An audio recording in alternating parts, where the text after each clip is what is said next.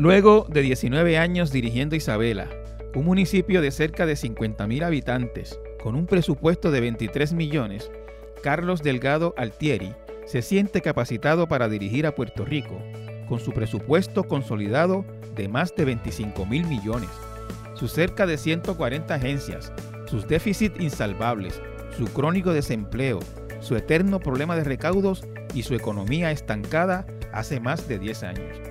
¿Cuáles son las ideas que tiene Delgado para manejar tan monumentales problemas? ¿A qué sectores en específico le prestará atención? ¿Cómo logrará que Estados Unidos vuelva a responder a las necesidades de la isla?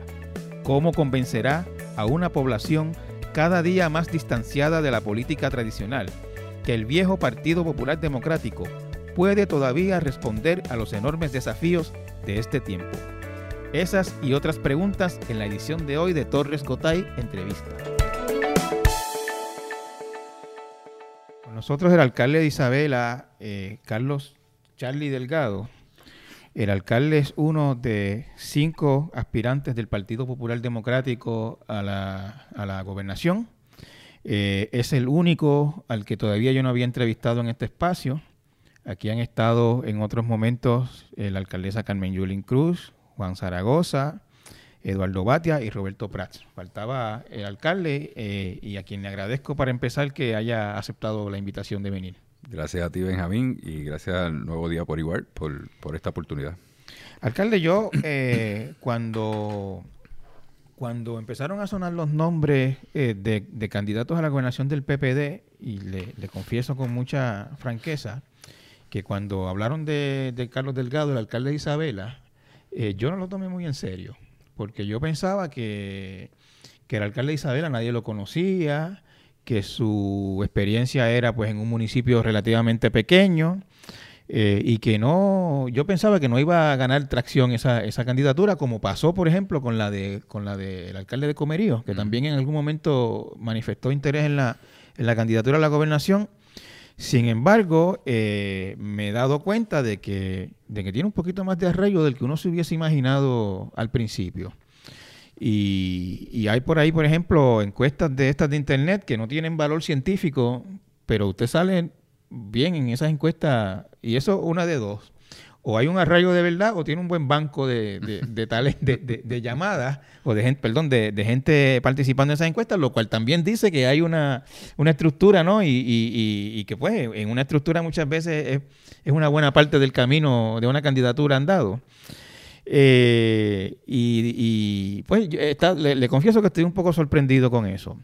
Quería empezar esta entrevista preguntándole, eh, antes de entrar a ese tema de, de la candidatura a la gobernación, eh, ¿De dónde es usted? ¿De dónde viene? ¿Cuál es su experiencia? ¿Cuál es su trasfondo? Yo sé que usted me, comentaba hace un rato que no es natural de, Isabela. Correcto. Yo nazco en el pueblo de Lares y me crío en el pueblo de Lares. Termino mi cuarto año allí y, estudié en todas las escuelas públicas eh, del pueblo de Lares. Me traslado entonces a la Universidad de Puerto Rico, donde allí pues hago un bachillerato en administración de empresas con una concentración en mercadeo. Luego de eso eh, comienzo una maestría en la católica en Ponce, la cual pues no la terminé, eh, se quedó eh, comenzada la misma y en Ponce comienzo a tener también mi primera experiencia de, de empleo. Mm. Estuve trabajando ahí para las farmacias Moscoso por dos años y medio y luego, pues mi esposa, que era farmacéutica, nos trasladamos a Isabela, compramos una farmacia en Isabela, y ahí es que entonces, para el año 84, nos, nos instalamos allá. Su esposa es de Isabela, ahí, así llega usted a Ella es de Lares también. De Lares también. Ella falleció, sí. Sí, sí, yo, yo, yo sé que falleció eh, unos días, creo que después del huracán María. Después del huracán María, sí. sí.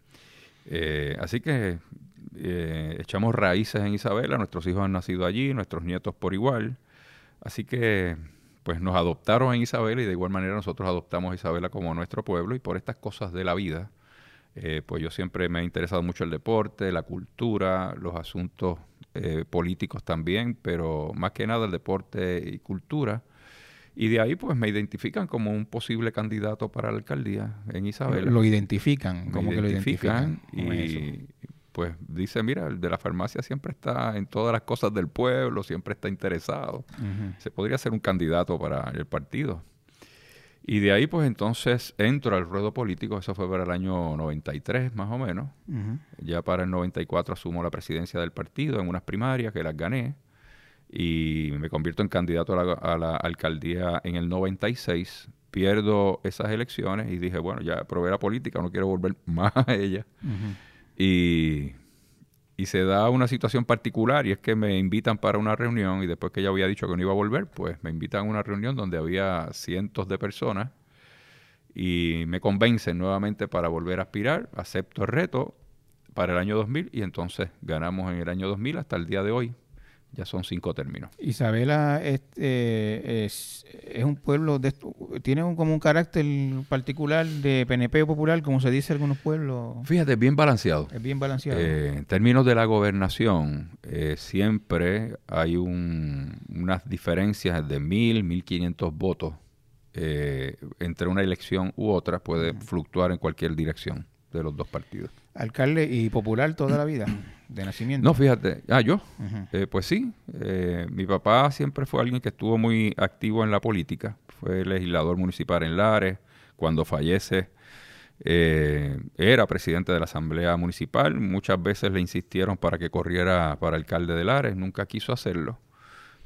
así que había una trayectoria, ¿verdad? un conocimiento por lo menos de lo, de lo que es la política, eh, pero obviamente en esos tiempos era joven, los 17, 18 años uno no está muy metido en los asuntos políticos. Eh, por lo menos en aquella época no era, no era la mejor atracción para la juventud, así que em, por lo menos sí te puedo decir que tenía ya un trasfondo de lo que es el quehacer político, ¿verdad? Al verlo a él siempre en sus actividades y en su faena, pues sin duda em, sí, ya uno traía cierto trasfondo. Alcalde, y ese salto de, manejar un municipio de cerca de 40.000 habitantes eh, a aspirar a la gobernación de Puerto Rico es un salto grande. Bueno, son 47.000 habitantes, eh, ¿verdad? Saber es un pueblo mediano, eh, es entitlement y los municipios entitlement pues son los que tienen 50.000 o más, que en un momento dado llegamos a tener 50.000 habitantes. Luego de los acontecimientos ocurridos, María y todo lo que ha ocurrido con la economía, pues mucha gente se ha ido de, la ciudad. Pero sin duda sé que es un paso dramático, ¿verdad? Eh, yo no soy nuevo en el Partido Popular. Eh, esta es mi segunda ocasión que soy vicepresidente del partido. Junto a Héctor Ferrer estuve como secretario general también. Así que eh, he tenido la oportunidad de recorrer la isla como vicepresidente cuando reorganizamos el partido con Héctor en su primera ocasión. Eh, ya en esta segunda, con, siendo secretario, pues de igual manera comenzamos con, ese trayecto de, visitar la isla y conocer. Así que eh, entiendo que en términos políticos, dentro del Partido Popular, pues hay una trayectoria, ¿verdad? Y, he estado activo, inclusive en la Junta de Gobierno de la colectividad.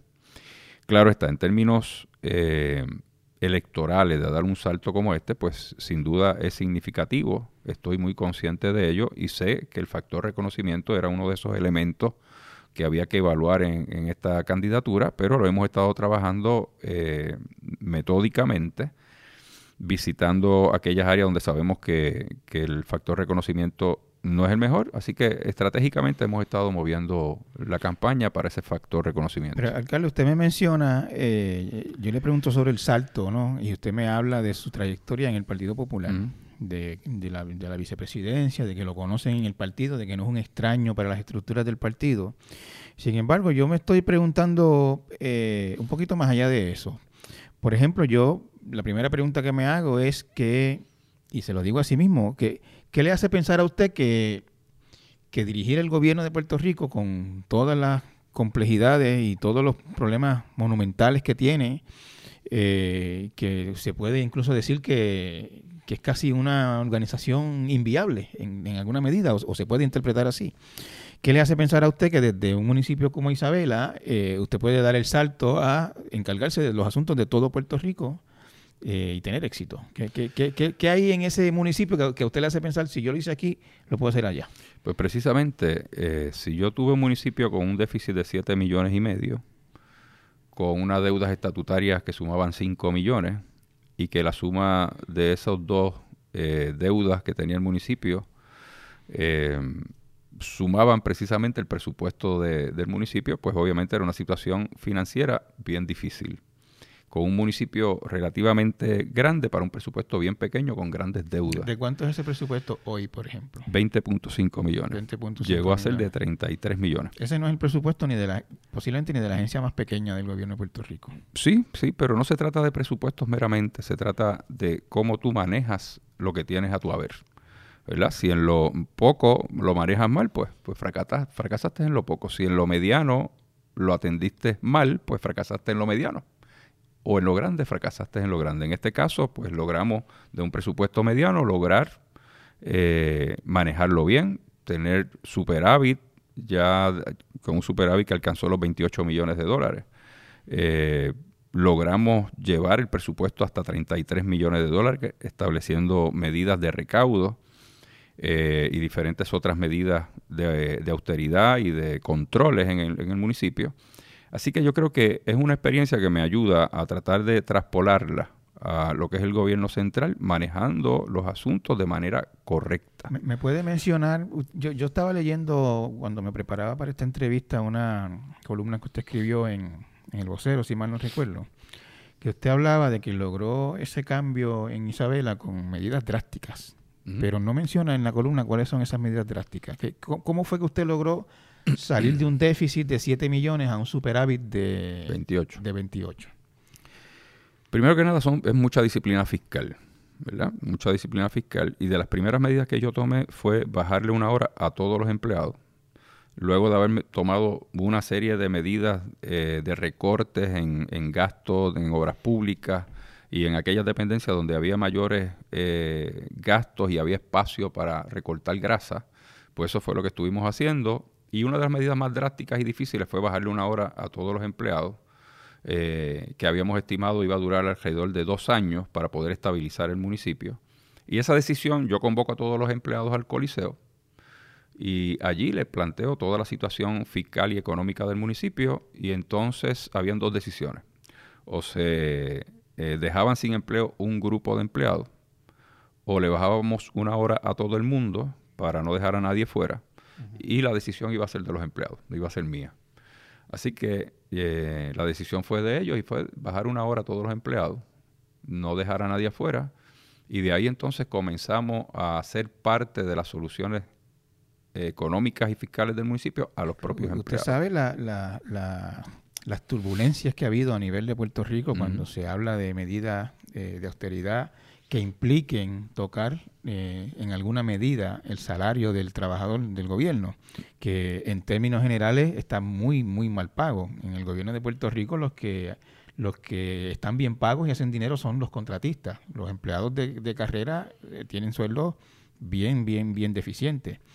Eh, usted menciona eso y algún empleado público estará oyendo eso y, se le prendieron antenitas. Claro que sí, pero nada, nada que ver. Esa fue la realidad de aquel momento, ¿verdad? Y estoy contestando eh, tu eh, pregunta. Esa, esa, esa, reducción de jornada en el municipio, ¿cuánto duró o dura todavía? Dos años. Duró dos años. Duró luego, dos años. Luego de eso, rehacemos el plan de clasificación y retribución y se le devuelve, no se le devuelve la hora, se llevan los salarios a, a, como si fuera de ocho horas la jornada, es decir, el plan de clasificación se lleva a, a, esos términos sin devolverle la hora. O sea que en lugar de volver nuevamente a ocho horas de trabajo, lo dejamos en siete, pero con mayor sueldo, como si tuvieran una hora. Y luego de eso, pues tuvimos otro aumento eh, con el paso de los años, se logró dar. E, esa, esa reducción de jornada, ¿de qué año fue eso? Eso fue el 2001, 2002, 2002, 2003. Usted acabando de llegar, Correcto. básicamente. eso fue ¿Por qué? Porque las aportaciones, por ejemplo, a los empleados no se le habían hecho las aportaciones al Seguro Social, no se le habían hecho las aportaciones al retiro, todo eso el municipio se quedó con ellas y las utilizó un empleado que se quería retirar, pues no podía hacerlo, porque no, estaban las aportaciones. Y, volviendo de nuevo a ese empleado público que está oyendo esta entrevista y, dice, wow, el, alcalde Delgado es de los que mete machete a, los beneficios de los empleados cuando hay una situación complicada. Sí, pero es que ya la situación no aguanta más. O sea, la situación para los empleados públicos no aguanta más. Yo creo que ya ha sido exagerado lo que se le ha estado quitando al empleado público, las leyes que se han aprobado en términos de, sus beneficios esencialmente, pues es algo que no aguanta más. Y precisamente como tú estás señalando, los sueldos de los empleados nuestros en el, país pues son sueldos eh, sumamente bajos y que continuar con políticas públicas de austeridad no es la dirección, por el contrario, aquí tiene que darse eh, unas movidas económicas que ayuden a sacarnos del atolladero en, el que estamos. Así que las medidas no pueden seguir siendo de, mayor austeridad ni de mayor recorte y mucho menos al sector público, ni mucho menos tampoco a los retirados. ¿En cuáles medidas de austeridad usted ha pensado para, perdón, de, de, económica, de desarrollo económico para, para ayudar a sacar a Puerto Rico? fíjate, yo visualizo dos vías importantes. En primer lugar, nosotros tenemos que comenzar a exponenciar muchas de las oportunidades que tenemos bajo la situación actual. Eh, creo que en el turismo hay mucha oportunidad que Puerto Rico no la ha sabido aprovechar. Sin embargo, vemos lo que ocurre alrededor nuestro en el Caribe y vemos que otras islas y otros países han logrado grandes avances en, términos de lo que es el turismo. Nosotros hemos quedado en la misma política pública. Eh, hay que ver los resultados que pueda tener el DMO, que, al día de hoy pues no, no se ha dicho mucho de cuáles son los logros que se han obtenido. Tengo entendido que no todavía no han logrado ni, ni, ni, una campaña de publicidad. Exacto, ni una campaña de publicidad. Pues eso es preocupante, toda vez que hemos reducido en Puerto Rico a turismo a una oficina dentro de otro departamento, cuando en otros países se tienen ministerios de turismo para trabajar con, con, con, ese, con esa oportunidad de desarrollo económico. Y aquí lo reducimos a una pequeña oficina. ¿Cuánto usted cree que, puede aumentar, digamos, la aportación del turismo al, al, Producto Nacional Bruto? Yo estoy hablando de la memoria, no sabía ni que usted me iba a mencionar este tema, pero creo que es como un 5 o 6%. Algo Apenas un 6, un 7% es lo que aporta turismo a, a... cuánto usted cree que eso se puede Yo creo que eso se puede duplicar eh, si se hacen los ejercicios debidos, ¿verdad? Yo creo que hay que mirar al resto de la isla, otros sectores de la isla que tienen un gran potencial, que ahora mismo están,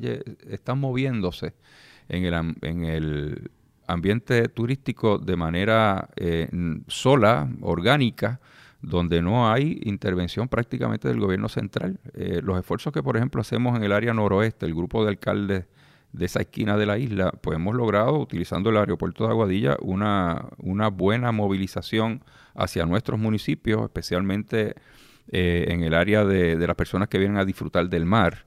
Ahí ha habido unas excelentes oportunidades. Usted me, usted me dice que alcaldes de la zona eh, tienen alguna iniciativa conjunta. Sí, ahora mismo con el alcalde de Aguadilla estamos trabajando un proyecto en conjunto de, un plan de desarrollo turístico que nos está ayudando también eh, la Fundación por Puerto Rico eh, nos está ayudando en ese, en ese proyecto. Lo encuentro interesante sabiendo, por ejemplo, que el alcalde de Aguadilla es PNP y usted es popular y, están trabajando juntos en un proyecto. Claro, sí, sí.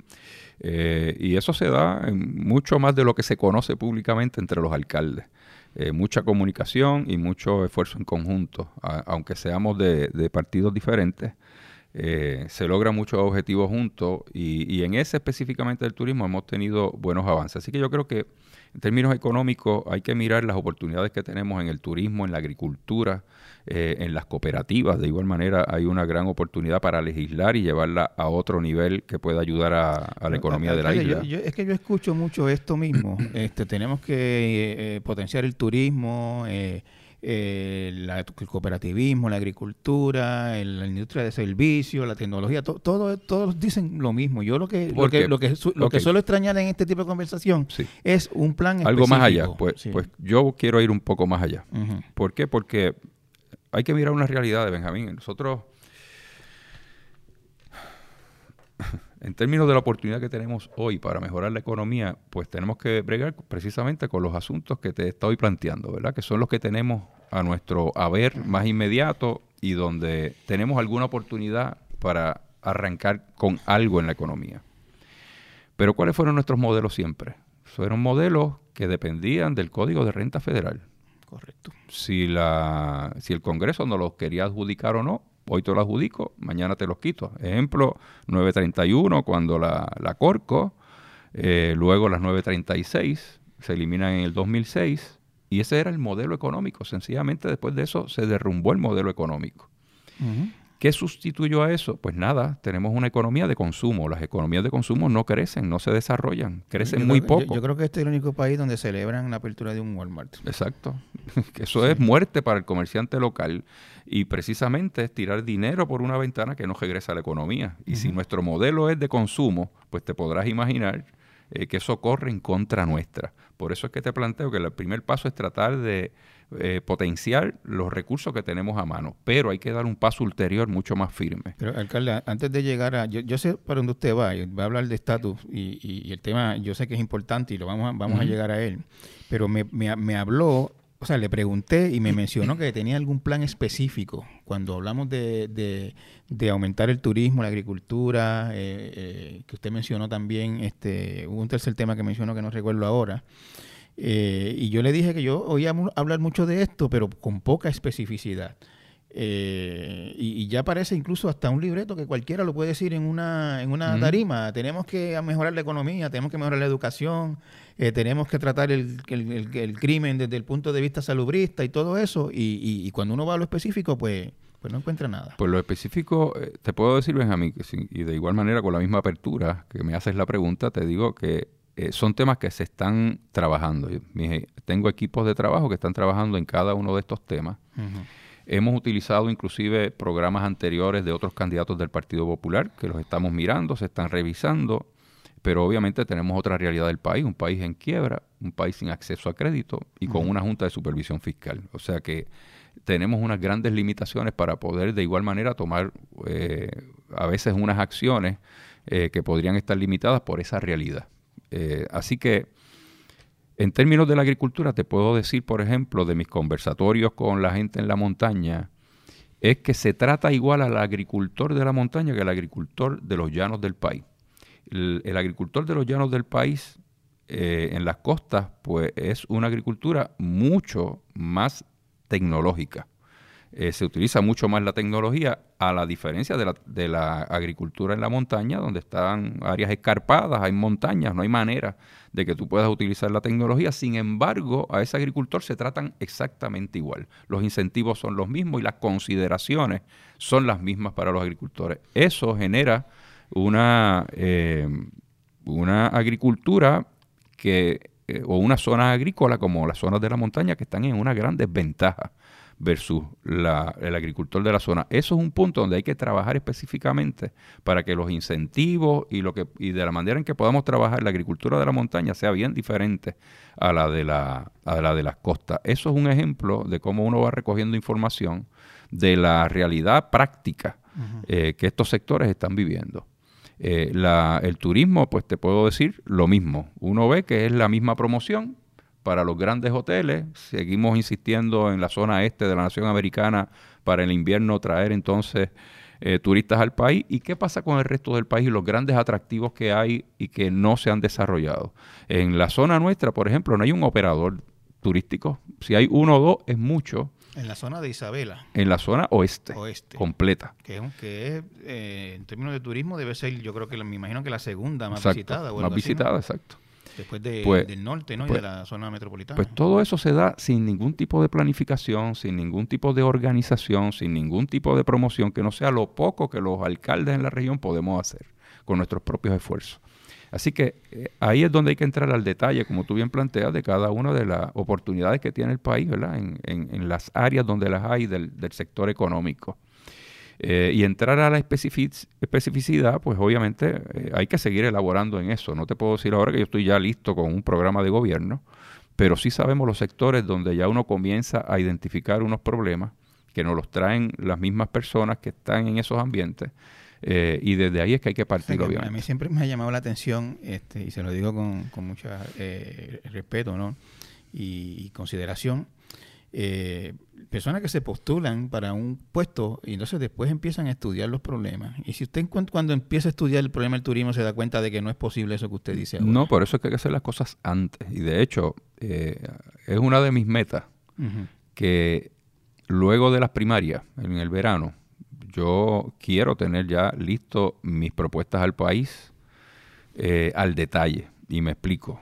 Yo quiero llevar estas propuestas a, su máxima expresión y que luego de las primarias, donde ya tengamos el equipo de Cámara y de Senado, estas propuestas se puedan discutir por estos por estos eh, personas que han sido electas, que se discuta hasta la saciedad, llegamos a los acuerdos que se tengan que llegar y que las mismas se conviertan ya entonces en proyectos de ley que se puedan redactar en proyectos de ley y que una vez comiencen estos primeros meses de la gobernación podamos inmediatamente a pasar a discutir y aprobar estos proyectos. No esperar entonces a ser gobierno para comenzar a someter proyectos y que ocurra lo que siempre ocurre, que es que llegan las divergencias, llegan los que no están de acuerdo, llegan los cabilderos y todo se cambia.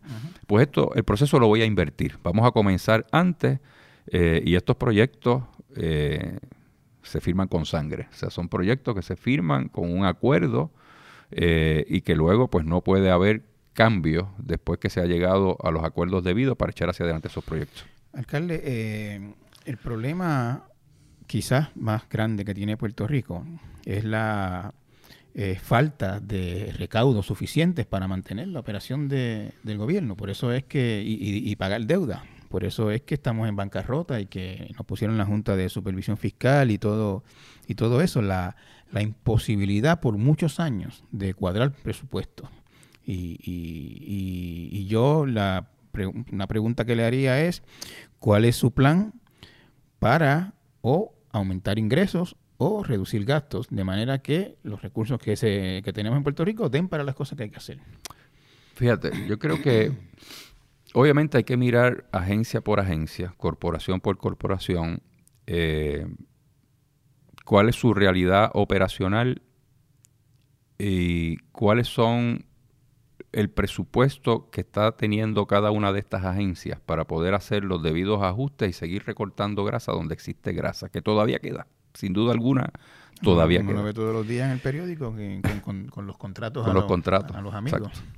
Eh, eso, eso queda más que evidente de que sí hay dinero para poder dirigirlo a donde tiene que estar. Y esa es una de las primeras medidas que hay que comenzar a tomar, es eh, revisar los contratos en cada una de las agencias y corporaciones públicas. Yo sé que ahora mismo se hacen unos esfuerzos en esa dirección, se llevan siempre a fortaleza, pero como quiera, eh, seguimos viendo la misma cantidad o más todavía de, de contratos. Así que yo creo que en términos de buscar recortar eh, grasas y, espacios para gastos que no son necesarios, incluyendo los contratos, lo hay. Lo hay en el gobierno, lo que pasa es que aquí hace falta voluntad para hacer estas cosas. Eh, no digo que no se vayan a dar contratos, pues siempre va a haber algún servicio de algún profesional que sea necesario. ¿Por qué? Porque no se tiene todo el expertise en las agencias, ni en las corporaciones, ni se tiene tampoco en los municipios. Y a veces tú tienes que contratar, te ves en esa obligación pero hay que revisar donde realmente no hay necesidad de continuar eh, recortando, donde hay que recortar. Ahora bien, en términos de buscar nuevos ingresos para... Usted sabe que eso mismo que usted me está diciendo lo dijeron Luis Fortuño, Alejandro y Ricardo Rosello. Bueno, hay, que, ir agencia por agencia y ver dónde se puede recortar grasa. Y seguimos más o menos igual. Y seguimos igual. Por eso es que volvemos, Benjamín, esto tiene que ser voluntad. O sea, eh, Por eso yo uso mi municipio de ejemplo, ¿verdad? Allí uno pues, pues cuida ese presupuesto al máximo y, establece los controles necesarios para que eh, los contratos que se van a dar, pues uno sepa que tienen una utilidad y tienen un rendimiento para el municipio.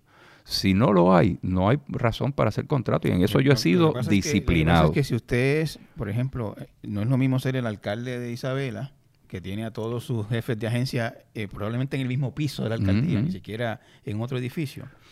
Eh, que ser el gobernador de Puerto Rico, donde hay 130 agencias y cada jefe de agencia pues ahí voy a la dueño de su comarca. Ahí voy a la segunda parte de lo que te quiero plantear, y es precisamente todas esas cantidades de agencias que existen en el gobierno, yo creo, y estoy convencido, y esta, va y esta es una de mis propuestas, es la descentralización y la regionalización y municipalización de servicios. Nosotros tenemos muchas agencias eh, que ya su razón de ser dejó de, existir. Te doy, por ejemplo, el Departamento de Recreación y Deporte como un ejemplo. Eh, tiene oficinas regionales en todos los distritos, tiene personal en cada uno de estos distritos Y si tú le preguntas a cualquier alcalde o a cualquier persona qué hace recreación y deporte, Yo no, yo, usted me pregunta a mí, yo no le puedo decir. nadie sabe qué hace recreación y deporte. Sin embargo, tiene asignaciones millonarias para su operación. Pues mira, yo creo que se puede quedar un secretario haciendo una política pública de deporte a nivel de la isla, pero yo llevaría ese dinero por fórmula lo llevaría a los municipios y que sea el alcalde quien haga la política pública de hacer deporte en su municipio, de acuerdo a lo que se establezca desde el Estado, más la que se puede desarrollar en el municipio. Los, los mejores programas de deportes que yo he visto en Puerto Rico son de municipios. Son de municipio. Y, le voy a mencionar dos que los conozco por, porque mi hijo... Bayamón y Guaynabo. Bayamón y Guaynabo, Sí, exactamente. sí. Son de los mejores. mismo iba a mencionar. de los mejores programas y así los hay en otros municipios y con los pocos recursos que tenemos hacemos maravillas. Así que yo creo en la regionalización y municipalización de los servicios. ¿Qué va a pasar con esos empleados? ¿Hay que despedirlos? No, no hay que despedir a nadie. Esos empleados que están, por ejemplo, en el distrito de Mayagüez y la base de operación de recreación y deportes Aguada, pues si hay un empleado que pertenece o vive en Aguadilla, pues yo creo que ese empleado se puede reportar al municipio de Aguadilla a trabajar. El plan de clasificación y retribución del municipio, se, a través de la ley orgánica de esta nueva estructura gubernamental, va a proveer para que en el municipio, en su plan de clasificación y retribución, esta clasificación pueda eh, insertarse en ese plan. Eh, y así no tiene que perder ni beneficios, ni tiene que perder su sueldo y mantiene su clasificación como la mantenía en recreación y deporte. Así que eso lo podemos traspolar a muchas otras agencias que tal vez no haya que eliminar todo el servicio eh, o no se puede asumir por los municipios todo lo que hace una agencia, eh, como por ejemplo DITOP, pero sí muchas de las funciones la puede hacer un municipio. De igual manera pasa con educación, la transportación, la seguridad, la limpieza y mantenimiento de las escuelas, son cosas que lo puede hacer un municipio. Me, me habló, aunque en términos bien generales todavía, y, y de nuevo le insisto en esto, con más o menos ideas que, que, que vienen hace tiempo sonando por ahí, eh, de, de- de un poquito de reducción de gastos. Eh, eh, aumentar ingresos no hace falta en el gobierno. Sí, hay que aumentar los ingresos, pero ¿cómo aumentamos los ingresos? Ahí fue la pregunta que tú me habías hecho anteriormente, que vamos a tener que llegar a ella en algún momento, porque necesitamos un modelo económico. Eh, hay cosas que se pueden hacer, hay espacios. Por ejemplo, eh, lo que se ha estado discutiendo en estos días y que no es tema nuevo, pero ahora se singulariza más, eh, que son las exenciones que se le dan a las compañías.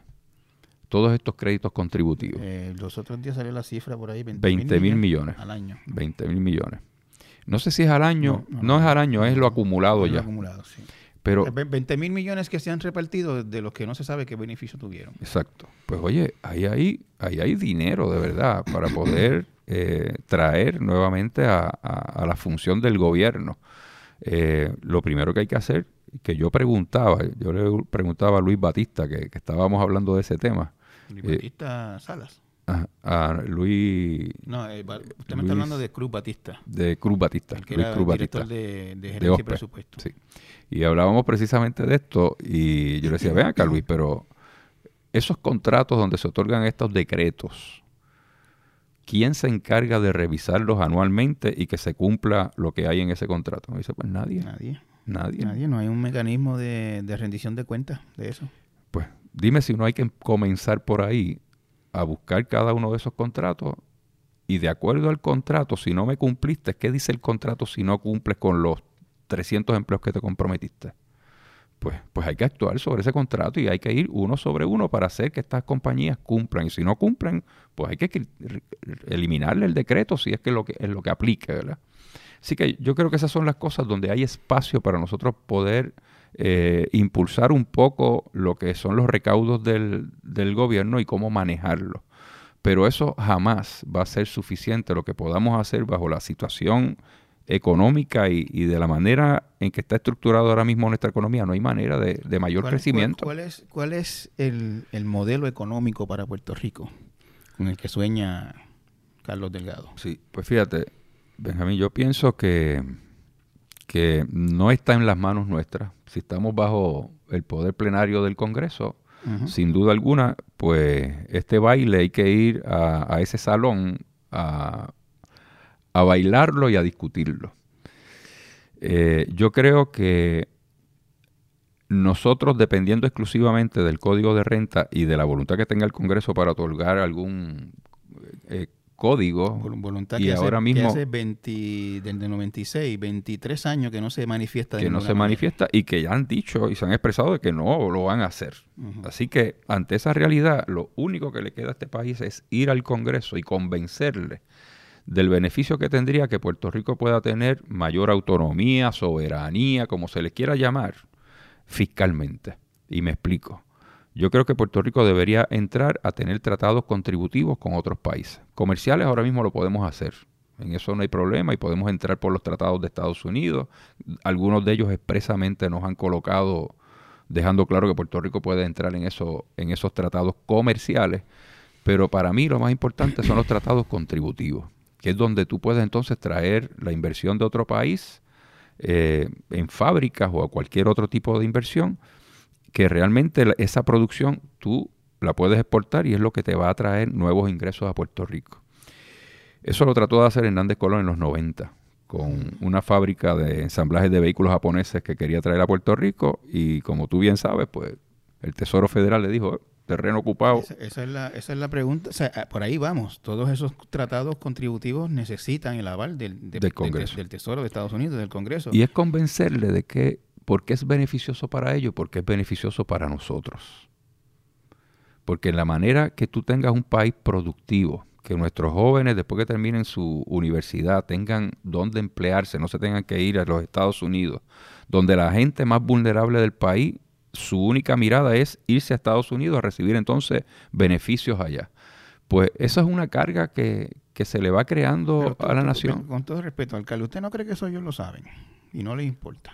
Bueno, pues por eso es que hay que ir a convencer y por eso es que hay que ir a exponerlo allí. Porque y- y- y- al igual este, de convencerlos de esto, de aquello, llevan aquí todo el mundo hace Sí, pero 120 fíjate, años. eh, Y ellos han actuado, Algo- siempre que han actuado es cuando le conviene a ellos por Claro. X o Y razón. claro. Entonces, ¿cómo, ¿cómo tú rompes con eso?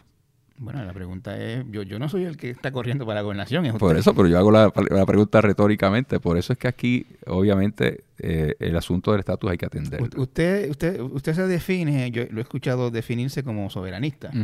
Bueno, Eh, si, a- si ese es el sello, hay, pues. hay, este, a cada soberanista tú le preguntas Y hay y, diferentes- tiene su propia idea de lo que es la soberanía. Correcto. ¿Cuál Por es eso, por es eso me río y por eso te digo que, que ese sello, pues hay que ver hasta dónde, hasta dónde se pone. ¿Cuál Mira, es su idea de soberanía? Yo pienso, obviamente, que, que alcanzar soberanía eh, solamente hay una, tres maneras de hacerlo, ¿verdad? Eh, que es la estadidad, la independencia o la libre asociación. Esa es la manera de alcanzar una soberanía. Se habla de la, quin- la cuarta opción con la resolución 2625 eh, que se generó en el 1960 en la ONU, pero esa la dejan un poco Yo no sé eh, cuál es esa incierta que usted me habla. la resolución 2625, que es una, se le dice la, se le llama la cuarta opción, que es lo que tú quieras eh, pautar con otro país, pues es válido, lo que ustedes quieran ponerse de acuerdo sobre los temas que quieran ponerse de acuerdo, mucho más abierto que, que otras, al- las otras tres alternativas. Para conducir un proceso como ese de, de una decisión final, sin duda alguna, hay que establecer el mecanismo. Por eso, para el asunto del estatus, en primer lugar, no, no me ha contestado cuál es su No, voy. soberanía. Sí, ahí voy. Pero en primer lugar tiene que ser el asunto de atenderlo con, con un, con un proceso.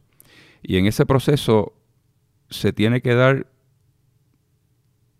con la intención de que finalmente los resultados que se tengan en un proceso, el Congreso tenga un compromiso con el mismo, porque avaló el proceso de acuerdo a las definiciones que se han tenido.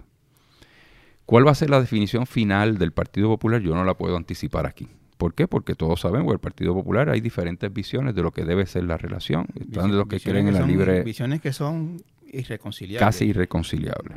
Casi es muy optimista para mí. Sí. ¿no? Eh, ¿Por qué? Porque hay quien cree en la libre asociación, hay quien cree en la relación como está y la visualizan como que tiene espacio para crecer. Yo no lo veo. Bueno, en, en 60 años no ha crecido ni una Exacto. pulgada. Y yo no y no lo veo ahí que pueda crecer por, porque por el contrario, se ha disminuido. se ha disminuido y Sí. depende de la voluntad del Congreso. Eh, y la otra, pues, es la estadidad. Así que, ¿qué va a ocurrir con el Partido Popular en esa dirección? Yo me amparo, Benjamín, en lo que se ha dicho siempre en el Partido Popular, que, que hay que afinarlo. Va- Y es hablar- una resolución donde habla, que se aprobó hace más de 25 años, donde la relación de Puerto Rico con los Estados Unidos sea fuera de la cláusula territorial. No territorial, no colonial. Esa es la enmienda Vizcarrondo. Esa es la enmienda Vizcarrondo. En 1990, si mal no recuerdo. Más o menos fue para el 90, 90 y algo. Así que yo creo que la dirección eh, es a esos fines, de poder lograr entonces un acuerdo con los Estados Unidos. Eh, si eso va a ocurrir o no, pues de igual manera está por verse si el Congreso quiere aceptar algo como ese, ¿verdad? Y si quiere aceptar la estadidad que proponen los estadistas y la independencia de los independentistas. Eh, así que, en primer lugar, para mí el proceso... vamos a verlo de esta manera, alcalde. Usted habla de que necesita haber dentro del Partido Popular un proceso de decisión, de, definir, de, definirse qué tipo de relación quieren con Estados Unidos. Y que necesitan algunos consensos, porque ahora mismo hay unas diferencias que son bastante grandes. Y, yo se me ocurre pensar que es irreconciliable. Yo no veo como, como hay gente eh, que va a aceptar, gente notoria en el Partido Popular, que va a aceptar el tema de la cláusula territorial porque eso para ellos es independencia. Y gente como usted o probablemente como otros que, que, saben que no transan con, una, que, con, que, con que se continúe una relación colonial. la pregunta mía es la siguiente. Vamos a suponer que usted gana esa primaria y usted se convierte en el líder máximo del Partido Popular. El presidente del Partido Popular, su dirigente, su candidato a la gobernación, su, su guía. Usted eh, va a impulsar una relación con Estados Unidos fuera de la cláusula territorial. Es correcto. Y el día que usted haga esa declaración pública, en una conferencia de prensa o en un mensaje de Facebook o Twitter, eh, le van a caer encima muchísima gente diciendo que eso es independencia. Esa, esa, es una resolución aprobada por el Partido Popular y está vigente. Esa es la posición oficial del Partido Popular. Por eso es que te planteo que el Partido Popular tiene la responsabilidad con el partido y con el país de sentarse a la mesa a discutir el asunto del estatus. Algo que no ha pasado por, por, por 30 años o 40 años, eso no ha ocurrido. usted está hablando dentro del Partido Popular. Dentro del Partido Popular. Y mi interés es promover esa discusión interna, no en los medios, porque se escuchan muchas voces y, y ahí no es la manera de resolverlo. Es nombrando un comité o, cualquier otro tipo de, de, iniciativa que lleve a una discusión seria y que tome el tiempo que tenga que tomar esa discusión para definir eh, esa ruta del Partido Popular, basándonos en lo que donde ya hay una resolución aprobada. Eh, que si algún sector del partido entiende que hay que derrogarla, pues tendrán que llevarse en alguna asamblea a presentarla. Por eso yo creo que hay una responsabilidad de nosotros de, sentarnos a la mesa y comenzar a discutir ese tema con mayor responsabilidad para con el país. usted la posición que defendería en esa discusión sería el desarrollo del Estado Libre Asociado bajo eh, fuera de la cláusula territorial. Fuera de la cláusula territorial. Eso es lo que se llama eh, libre asociación. Ahí es que entra la discusión. Eh, eso ya, cuando se le pone nombre, yo sé que se complica la cosa, pero fuera de la cláusula territorial, y yo supongo que usted estará al tanto de la última posición del Departamento de Justicia de Estados Unidos, que fue en aquella carta de Jueves Santo del 17, cuando le tumbaron el plebiscito que se había inventado Ricardo Rosselló, eh, que decía que no hay una diferencia entre libre asociación, o sea, que el desarrollo de ELA fuera de cláusula territorial eh, es independencia. No, no, es, no, es, posible, no es viable. No es viable. Que, pues sería, o sea, que todo serían formas de independencia. En esto, Benjamín, yo creo que todo depende de la visión con quien, con el gobierno que tú estás negociando en Estados Unidos. Si estás negociando con los republicanos, los espacios eh, se limitan, sin duda. Si estás con los demócratas, hay un poco más de espacio para voluntad política. a mí no se me olvida que el presidente demócrata fue el que trajo promesa. Sí, sí, por eso, sí, por eso. Todo depende con quién estés, ¿verdad? Y, y, quién es la persona. Y, promesa no fue precisamente un, un mm, desarrollo del, para nada. Estado asociado. para nada. Al contrario, fue el golpe. Claro. Eh, así que yo creo que todo va a depender de la administración que esté en Washington para tú poder alcanzar algunos otros objetivos. ¿Quién iba a pensar en el 52 que se iba a alcanzar lo que se logró de que se permitiera una constitución para Puerto Rico y que se pudiera tener el gobierno propio? Le convenía a Estados Unidos en aquel momento. Exacto, querían una vitrina para el mundo, pues, pues, pues ahí la crearon. Por eso te digo que esto depende mucho de la voluntad política. Alcalde, cuando alguien dice que eh, cualquier estatus que esté fuera de la cláusula territorial, que no sea estadida, eh, es independencia. O una forma de independencia, una modalidad de independencia, o medio independencia, como, como se les quiera llamar. Eh, ¿Usted qué les responde?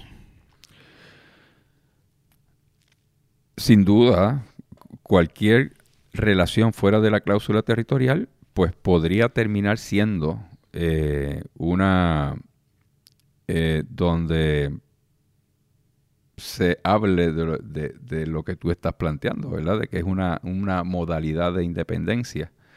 Eh, en Puerto Rico, hablar de independencia o de mantener algún tipo de relación que no sea cercana a los Estados Unidos, que la gente se sienta segura, eh, tiene problemas para explicárselo al país. Tiene problemas y se convierte en un reto para que la gente entienda y tenga y sienta una seguridad. Eh, ¿Por qué? Porque hoy el puertorriqueño, después de 121 años de una relación con los Estados Unidos, pues siente que eh, siente una seguridad estando bajo el amparo de la ciudadanía americana. Por lo tanto, todo tipo de relación que nosotros podamos desarrollar tiene que estar ligada, a lo, por lo menos desde la perspectiva del Partido Popular, tiene que estar ligada a la ciudadanía americana y a un lazo eh, político con la nación americana. ¿Cómo se pueda lograr eso fuera de la cláusula territorial? Es el gran reto que tiene el Partido Popular. Y que no necesariamente se llame o sea una libre asociación. Eh, el nombre se le puede poner el, que el nombre que se le puede poner al niño Juan o Pedro y si, es un niño es un niño. Termina, terminaría siendo un pacto. Terminaría siendo un pacto. Eh, así que yo creo que la semántica en esto tiene mucho que ver en términos de cómo se le lleva al pueblo ese mensaje. Pero usted quiere, y estos son los, le pregunto de las sutilezas y matices que este debate tiene, eh, usted quiere la soberanía en Puerto Rico. Usted quiere que la última decisión sobre los asuntos de Puerto Rico la tenga Puerto Rico y como se plantea desde el punto de vista de los de los soberanistas, ¿no? O, como se quieran llamar, eh, con algunas eh, competencias delegadas a Estados Unidos por mutuo acuerdo. Correcto. Eso, así es, eso es lo que usted, eso pues es lo que visualiza. En, general es eso, es donde, eh, que es lo que siempre se ha discutido, ¿verdad? Por los sectores que creemos en, en, estar fuera de la cláusula territorial, eso es lo que se discute. Es cuáles son los acuerdos donde tú puedas hacer unas delegaciones a los Estados Unidos y otras que la retenga el país, que la retenga Puerto Rico. Eh, por ejemplo, el asunto económico, pues, pues es vital para Puerto Rico, porque nosotros no podemos seguir dependiendo de lo que el Congreso le quiera dar o no al país. Así que ahí nosotros, sin duda alguna, una de las prioridades tiene que ser el asunto económico donde Puerto Rico pueda tener la mayor soberanía, autonomía, como le quieran llamar, para poder insertarnos en las corrientes económicas del mundo. Eso es vital para el país. Hay un tema que, le viene a la mente a mucha gente también cuando se plantea este asunto, y es el tema de los fondos federales. el estatus este soberano que usted eh, visualiza, eh, ¿sería con fondos federales? con asignaciones en bloque, como lo han llamado algunos, con una transición por un tiempo, con fondos federales per secular seculorum? ¿Cómo usted lo visualiza? Pues mira, esto de igual manera, yo creo que yo lo visualizo con, los fondos federales. Sin duda alguna, tiene que ser eh, manteniendo una, una ayuda a los sectores más vulnerables del país. Eh, Pero a, cuenta de que Estados Unidos tendría que hacer eso si Puerto Rico fuera un país soberano? Bueno, precisamente porque una cosa es que te den la soberanía plena y otra cosa es que hagas un acuerdo y un tipo de pacto ¿no? para poder mantener esta relación. Pero si vamos a dejar de ser colonia, la, soberanía tiene que ser nuestra, si no es otra colonia. Sin duda alguna, pero volvemos otra vez. Eso es lo que aspiran unos sectores. El Partido Popular, si estamos hablando del Partido Popular, y yo puedo aspirar a unas cosas, pero por eso es que yo planteo que la colectividad tiene que sentarse a la mesa a definir cuál va a ser esa relación. Yo puedo tener unas ideas y unas aspiraciones, pero en la mesa y mirando lo que son los diferentes sectores del Partido Popular, es que hay que tomar esa decisión. Yo creo que tiene que ser fuera de la cláusula territorial, llevando a cabo un pacto con los Estados Unidos, donde tú delegas unas funciones a, la nación, otras las retiene el país. Eh, si eso va a incluir o no algunos beneficios que hoy tiene Puerto Rico de transferencias de fondos federales, pues parte de la discusión que hay que mantener con el Congreso y a los acuerdos que se llegaría en ese pacto. Alcalde, eh, usted me, me, Llegamos al tema del estatus cuando yo le planteaba o le preguntaba sobre eh, estrategias económicas o de aumento de recaudos, etcétera. Y usted me, me lleva ¿no? a que todo termina en el estatus, que sin el estatus hay cosas que no se pueden hacer. Y ese es un planteamiento eh, que se lo llevamos oyendo, por ejemplo, hace mucho tiempo a los estadistas que Puerto Rico está en crisis y en crisis permanente porque sin la estadidad no, no, se puede hacer tal o cual cosa. O no llega tal o cual fondo y por lo tanto nunca salimos del hoyo. Y la verdad es que nadie puede garantizar cuándo habrá un cambio de estatus. Llevamos eh, más de un siglo esperando ese cambio de estatus y yo me gustaría saber si hay algo que usted tenga pensado o alguna estrategia o, o plan o proyección o lo que sea para eh, tratar de, de, mejorar nuestra economía, de sacarnos del hoyo, por si acaso, si se diera el caso casualmente, eh, Dios no lo quiera, podemos decirlo también si, si le parece, de que Estados Unidos no le interesa cambiar el estatus. Volvemos otra vez, eh, Benjamín, el, el, espacio que tenemos hoy para hacer crecer la economía no es mucho porque esta es una economía de consumo y la producción que tenemos, bueno, podemos incentivar al inversionista local ¿Qué ocurre con el inversionista local? Lo hemos tratado bien diferente al extranjero. Traemos, tenemos la ley 20, 22, traemos gente de afuera, le damos todos los beneficios, pero al local tiene que pagar su 30% de, de contribuciones al país. Entonces, ¿cuál ha sido la opción de las personas que manejan capital en Puerto Rico? Ah, bueno, pues me muevo entonces a invertirlo en instrumentos financieros porque es mucho más cómodo asumo ciertos riesgos, pero tengo un gran rendimiento sin romperme la cabeza. Pues yo creo que aquí hay que empezar a, incentivar de igual manera al, inversionista local. Y eso nos va a dar la oportunidad de, de, hacer crecer ¿verdad? en estos espacios nuestra economía. Pero volvemos, no va a ser suficiente si nosotros no nos insertamos en lo que está pasando en el mundo. Ejemplos, mira Singapur, mira otras pequeñas islas que han logrado grandes avances eh, económicos porque han logrado insertarse en esas corrientes. Eh, lograr que otro país traiga inversión al tuyo y luego exportar esa producción, eso es lo que va a traer riqueza, no es la economía pequeña local. Por lo tanto, hay que hacer un gran esfuerzo para convencer al Congreso sobre esa realidad y, y, obviamente sin dejar a un lado, como tú bien has mencionado, que es una posibilidad que te digan no. Entonces, ¿cuál va a ser el próximo paso? Es una posibilidad bastante muy, muy apoyada por, eventos de hace 120 años. Por eso, entonces, eh, si eso ocurre, la discusión hay que llevarla a otro nivel, ¿verdad? Hay que llevarla a otro nivel en Puerto Rico y fuera de Puerto Rico. ¿Qué otro nivel? Bueno, organizaciones internacionales, la nación, no, no, organizaciones internacionales, eh, la ONU, la OEA, cualquier otra organización a nivel internacional que nos pueda ayudar a llevar un mensaje donde el Congreso no puede seguir manteniendo una colonia eh, atada y supeditada a su deseo. O sea, esto no, no puede seguir siendo de esa manera. Así que aquí hay que ir por paso. Así que el primer paso para mí es tratar de darle impulso a los recursos que tenemos bajo el modelo que tenemos ahora mismo, que es de consumo, luego ir al Congreso a exigir que se nos pueda dar mayor autonomía o mayor soberanía fiscal para hacer estos tratados y lo tercero, si hay un no, pues hay que elevar esto a otro a otro nivel de discusión. Alcalde, ¿cómo ve cómo va esa primaria? ¿Que, ¿Quién va ganando ahí?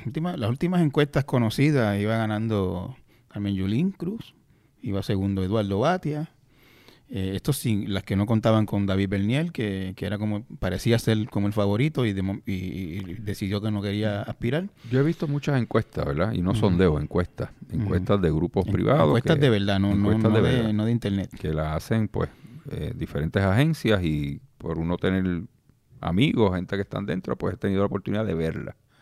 Eh, al principio de todo esto, hace un año atrás, pues yo estaba cuarto o quinto lo cierto es que a medida que ha ido pasando este año, donde hemos estado en la calle llevando a cabo nuestro mensaje, pues eso ha cambiado dramáticamente, ¿verdad? Y, las encuestas nos están diciendo de que estamos uno o dos, uno o dos. Eh, usted le pasó a Batia, vamos a decirlo así. Pues sí, sí. Eh, así que esto es cuestión de seguir trabajando, haciendo lo que estamos haciendo, llevando nuestro mensaje, nuestras propuestas, seguir afinando esas propuestas, como te mencioné, que ya las estamos trabajando.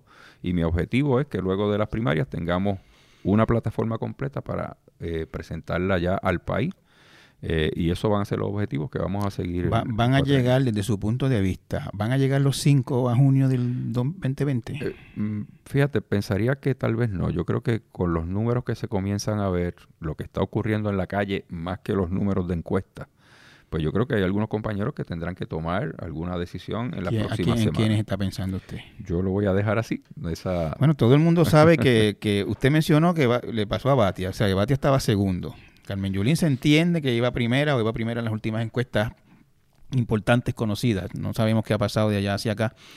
Eh, pues los, como se dice, los Otmans son eh, Roberto Prats y Juan Zaragoza. ¿Usted cree que ellos no van a llegar? Podrían ser ellos los que tengan que tomar ese, esa decisión. Otros podrían tomar una decisión de correr para otra posición. Así que eh, está por verse ¿verdad? lo que vaya a ocurrir. Yo no, no, no quiero adivinar ni mucho menos especular sobre eso. Eh, pero yo creo, en, mi interior, entiendo que, algunos de ellos estarán tomando decisiones. No hay conversaciones entre algunos para, eh, qué sé yo, hacer una dupleta o algo por el estilo. Hasta este momento no la ha habido. ¿Usted tiene un favorito para comisionado residente? hasta el momento hay dos candidatos que ninguno de los dos eh, como que levanta mucho entusiasmo. Eh, son Nadal Power, el senador José Nadal Power y un empresario de Juan Carlos Albors. Juan Carlos Albors. que es un abogado. Eh, eh, pues sí, ellos, son los que hasta ahora están como precandidatos. no se visualiza a nadie más en, en el proceso, pero siempre surge la posibilidad de que pueda eh, aparecer una tercera o cuarta persona, así que estaremos atentos a que esas cosas se puedan dar. Usted, bueno, sonó o se rumoró en algún momento, eh, no hace mucho, Aníbal Acevedo Vilá, usted no ha tenido palabras muy, muy eh, amistosas, vamos a decirlo así, para Aníbal Acevedo Vilá recientemente. ¿Esa posibilidad, le, qué le parece? Bueno, si se convierte en posibilidad, pues eh, habría que verlo. Yo entiendo que el ex gobernador rindió una labor por el pueblo de Puerto Rico y para el Partido Popular. Eh, y creo que el, puertorriqueño está mirando a nuevas opciones. Eh, no estamos mirando hacia atrás, estamos mirando hacia el frente. Alcalde, yo lo vi a usted de lejos en una de las marchas del verano del 19 eh, eh, la del expreso. Este y yo veía gente pasando, yo estaba observando, yo estaba en una guagua de prensa y lo veía cerca, y veía gente pasando por aquí, pasando por allá, y nadie como que lo reconocía, ni le ni, ni, ni, ni, se daba por enterado de que usted estaba allí. Tampoco usted estaba en, yo no lo veía, por ejemplo, y lo digo con, con sinceridad, no lo veía en actitud de llamar la atención, ni, de, ni de estoy aquí, soy Charlie, ni, ni nada por el estilo. Yo, de hecho, me, no sé si alguien que estaba alrededor suyo era de su entorno o qué sé yo, pero parecía como uno más allí. Eh, o sea, usted estuvo allí dentro de esa marcha.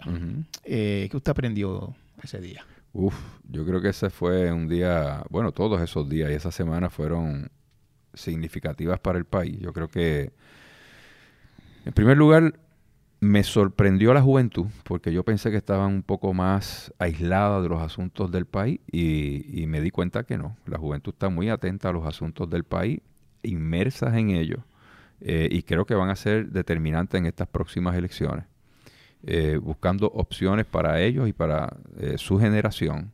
Así que hay un nuevo Puerto Rico que políticamente descifrarlo para estas próximas elecciones va a dar un poco de trabajo llegar a los diferentes sectores de la sociedad en términos electorales va a ser difícil, retante, y va a demandar de estrategias que nos ayuden a poder hacer contacto y, poder mantener una comunicación con los diferentes sectores de interés que tiene nuestra sociedad, especialmente la juventud.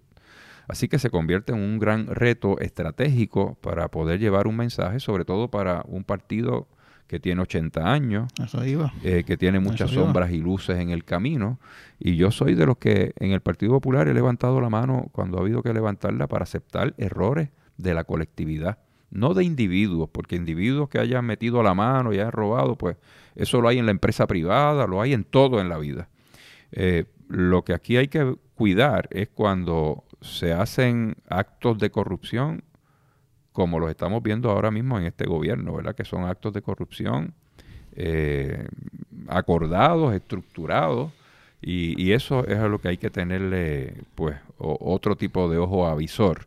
Pero yo creo que en términos de, del reto que hay político para las próximas elecciones, uno grande, eh, y que como ya te mencioné, va a demandar mucho de estrategias para poder llegar a esos diferentes sectores eh, y poder ser responsivo a las aspiraciones de, cada uno de esos sectores.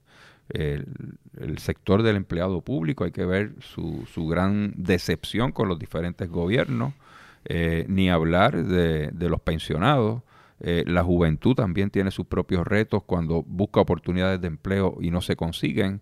Eh, cómo se está atacando la Universidad de Puerto Rico. Así que aquí hay muchos retos de muchos temas que son fundamentales para la estabilidad del país y donde se convierte en un reto para los candidatos y para los partidos. ¿Usted siente que usted, Charlie Delgado, de Natural del Área, alcalde de Isabela por muchos años, es esa persona que va a hacer que el viejo Partido Popular, como usted dijo, que tiene 80 años, eh, logre capturar la atención y la imaginación de esa, de esa juventud que, está muy, muy, muy decepcionada con el estado de Puerto Rico de hoy. Eso es así, pues eh, ese es mi objetivo. Yo creo en una segunda transformación para el país. Eh, es medular una segunda transformación y creo que, que dentro del Partido Popular regresar otra vez a lo que era la justicia social se convierte en, un, en una prioridad. Eh, el partido en su caminar fue alejándose de lo que era la justicia social, cayó también en esta eh, ola del neoliberalismo que nos ha hecho mucho daño en Puerto Rico y le ha hecho mucho daño a otros países en el mundo. Así que yo creo que eh, es importante que nosotros retomemos nuevamente la ruta de lo que es esa justicia social del siglo XXI. Eh, y ahí hay que lograr una segunda transformación, sobre todo en lo que son servicios esenciales, eh, lo que es la educación, lo que es la salud, la seguridad pública, el desarrollo económico. Eh, son temas y la estructura gubernamental para que le sirva bien al país son temas vitales donde demandan grandes cambios de transformación. dejarlos como está, no vamos a tener resultados diferentes, vamos a tener los mismos resultados. Por lo tanto, tiene que haber una voluntad no solamente del gobierno de impulsar cambios, tiene que haber una voluntad del pueblo, de, los empleados públicos, de los empleados privados. Saber que tenemos que hacer las cosas diferentes va a demandar un poco de dolor. Eh, y cuando digo eso es que a veces nos sentimos cómodos en nuestras zonas de trabajo y no queremos que nadie nos toque. Que toquen otras cosas, pero a mí no. Pues yo creo que llegó el momento de que todos tenemos que sacrificar algo si queremos mantener un gobierno efectivo, que no se siga tocando a los empleados públicos, que no se sigan tocando a, los retirados, es decir, los sectores más vulnerables. Por lo tanto, hay que hacer cambios para que el dinero que tenemos pueda fluir de una manera más efectiva, más costo efectiva, eh, y, que se vea que el país tiene servicios de, su, sus funcionarios públicos eh, y de que hay orgullo para hacer ese servicio al país. Yo creo que eso se puede lograr. Eh, es una transformación que, como te indiqué, son esencialmente en unos servicios que son vitales para el país eh, y que yo quiero traer eh, propuestas que son transformadoras. así que en cada una de ellas te puedo esbozar unas ideas básicas, ¿verdad? De, de, qué es lo que hay que hacer, pero obviamente, como de igual manera te mencioné, estamos profundizando en el detalle de cada una de ellas.